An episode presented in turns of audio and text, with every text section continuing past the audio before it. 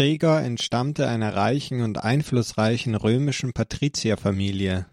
Um das Jahr 540 erblickte er als Sohn eines römischen Senators in Rom das Licht der Welt.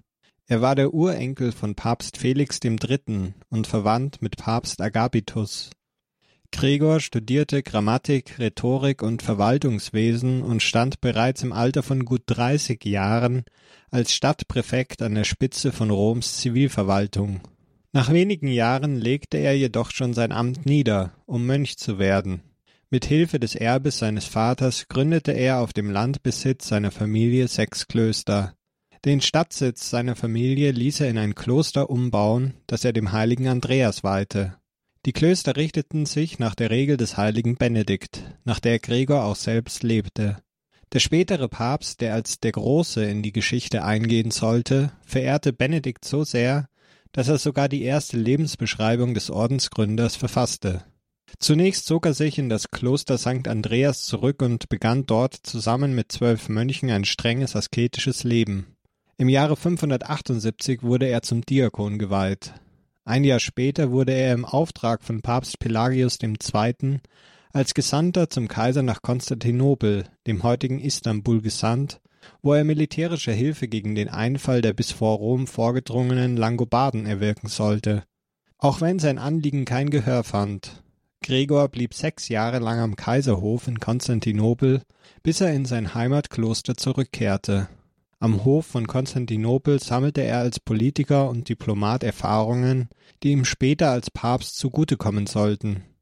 Nach seiner Rückkehr in Rom diente er Papst Pelagius als Berater, während er in dem von ihm gegründeten Andreaskloster lebte. Rom wurde in diesen Jahren von einer Hungersnot und der Pest heimgesucht, der auch Papst Pelagius II. zum Opfer fiel.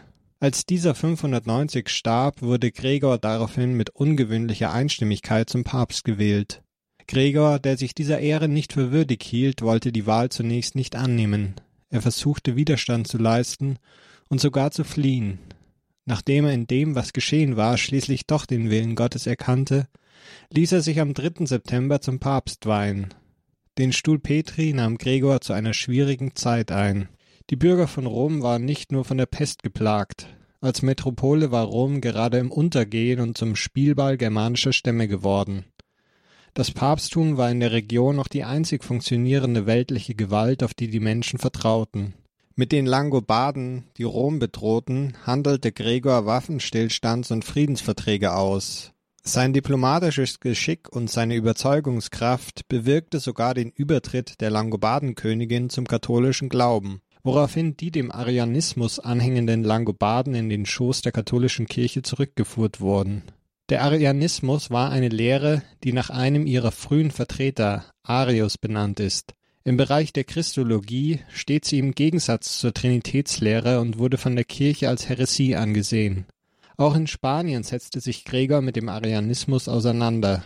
Dort gelang es ihm unter Mithilfe des Erzbischofes von Sevilla, Leander von Sevilla, den Arianismus einzudämmen und das Land zu rekatholisieren obwohl als kränklich bekannt, entfaltete Gregor beeindruckende Aktivitäten in Politik und Kirche.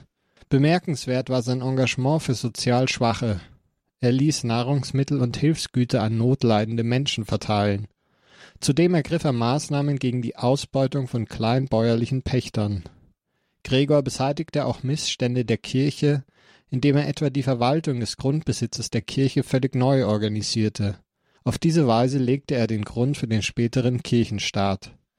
Beim erneuten Ausbruch einer Seuche in Rom ließ Gregor ein Bild der Maria, das angeblich von dem Evangelisten Lukas gemalt war, einer Prozession vorantragen. Dabei hörte er Engel das Regina Zöli singen, und er sah einen Engel auf dem Hadriansgrabmal ein blutiges Schwert in die Scheide stecken als Zeichen der beendeten Seuche. Von da an soll man das Bauwerk Engelsburg genannt haben. Als erster Mönch der Papst wurde, förderte Gregor das Ordensleben. Mönche zählten zu seinem engsten Beraterstab. Unter seinem Pontifikat erneuerte er auch gottesdienstliche Formen, insbesondere die Musik. Noch heute wird das gesungene Chorgebet der Mönche nach ihm Gregorianischer Choral genannt. Doch auch als großer Schriftsteller ging Gregor in die Geschichte ein. Neben seinen in Gesprächsform abgefassten Lebensbeschreibungen Heiliger wie des heiligen Benedikt sind etwa 850 Briefe, die Zeugnis von seiner kirchenpolitischen Aktivität geben, und 62 Predigten überliefert. Seine Moralia, eine allegorisch-mystische Auseinandersetzung mit dem Buch Hiob, war im Mittelalter ein Standardwerk für die Moraltheologie.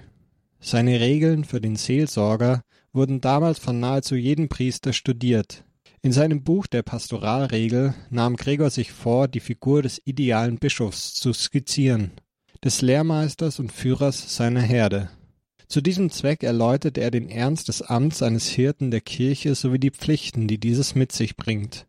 Die Demut war für Gregor die fundamentale Tugend jedes Bischofs. Er selbst war in seinem Herzen ein einfacher Mönch geblieben und daher entschieden gegen große Titel. Er wollte, und das ist sein Ausdruck dafür, ein Servus Servorum Dei sein, also ein Diener der Diener Gottes. Gregor lieferte grundlegende theologische Aussagen zur Gottesvorstellung, zu Themen wie der Unauflöslichkeit der Ehe, zum Bilder- und Reliquienkult, zu Engeln, den Gaben des Heiligen Geistes und zum Fegefeuer. Wegen dieser unschätzbaren Verdienste zählt Gregor heute zu den großen lateinischen Kirchenvätern. Die Legenda Aurea berichtet zahllose Züge der äußersten Demut und Kasteiung Gregors. Erzählt wird auch die Verwandlung einer Oblate in ein Stück Fleisch oder den wahrhaftig sichtbaren Leib Christi und dessen Rückverwandlung, als die ungläubige Frau, die die Oblaten gebacken hatte, ihren Zweifel an der Wandlung der Elemente in der Eucharistie mit Lachen äußerte. Mit dem sichtbaren Wunder gelang es Gregor, die Frau zu bekehren. Nach der Legende Aurea ist Gregor, während er die heilige Messe zelebrierte, Christus als Schmerzensmann erschienen. Diese Szene wurde im Laufe der Zeit mit je neuen Ausschmückungen ins Bild gesetzt. Nachdem er Zeit seines Lebens an einer schweren Magenkrankheit gelitten hatte, starb Papst Gregor am 12. März 604. Seine letzte Ruhestätte fand er im Petersdom zu Rom. In der von ihm auf seinem Familiensitz erbauten Kirche San Gregorio al Cielo sind seine Zelle und sein Bischofsstuhl erhalten. Ursprünglich wurde das Fest Gregor des Großen an seinem Todestag im März begangen.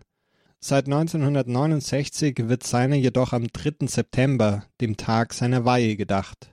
Gregor der Große wird üblicherweise im Papstornat dargestellt.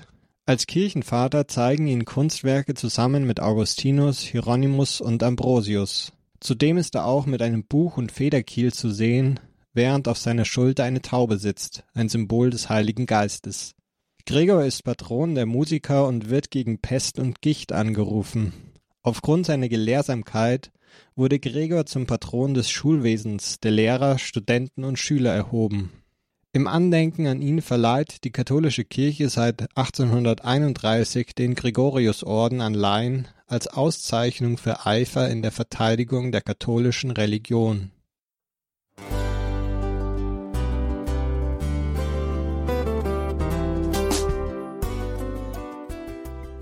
Liebe Zuhörerinnen und Zuhörer, vielen Dank, dass Sie unser CD- und Podcast-Angebot in Anspruch nehmen.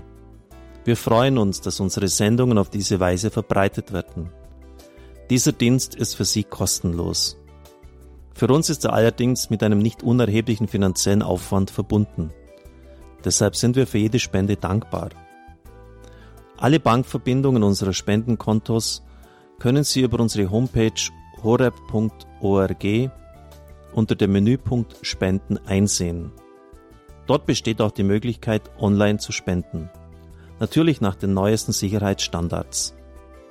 Sie können diese Informationen auch bei unserem Hörerservice unter der Telefonnummer 08328 921 110 erfragen.